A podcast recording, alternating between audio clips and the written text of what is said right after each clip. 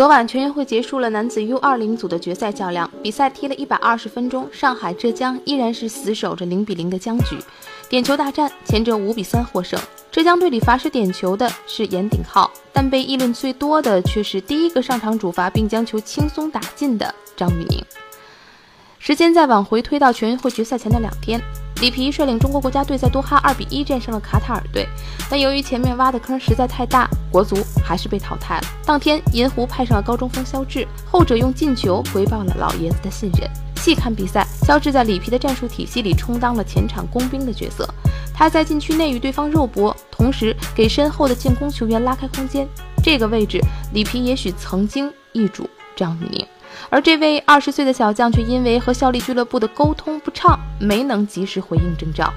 银狐很生气，后果很严重。他撂下话来说：“不来算了，你继续在德国待着吧。”更大的争议还在后面。国家队比赛没成型，张雨宁却出现在了全运会的赛场上，一场关于他要金牌不要世界杯的争论就此展开。当昨晚的金牌落空，一群嗑着瓜子的群众拍手称快。说实话，我不知道他们在高兴些什么。高兴一个努力讨好所有利益相关方的孩子，最终没能得到幸运女神的眷顾吗？第一个敢不回应国家队征召的足球运动员，听起来超级叛逆，但其实张玉宁是一个很驯顺的孩子。他有一个强势的老爸，强势到什么程度呢？当年带着张宇宁在上海学球的张成全，一时义气让孩子转投杭州绿城，即使张宇宁注册地和学籍都在上海，也要转。为了拔掉自己心中那道刺，他甚至卖掉了八套在上海的房产，彻底切割。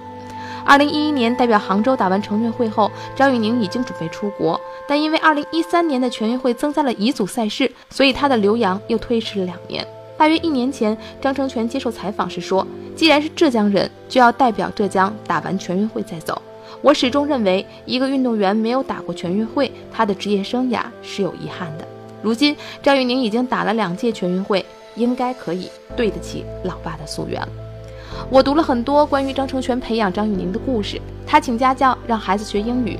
张玉宁初中时就通过了口语四级考试。他给孩子吃牛肉喝蛋白粉，在身材上向欧洲球员靠齐。性格不好也不行哦，不能耍孤僻，要和队友打成一片，这样到了欧洲才能融入球队。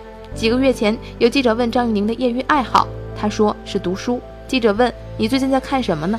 他说：“灿烂千阳。”从某种角度上讲，张玉宁是疯狂的球迷老爸最杰出的作品。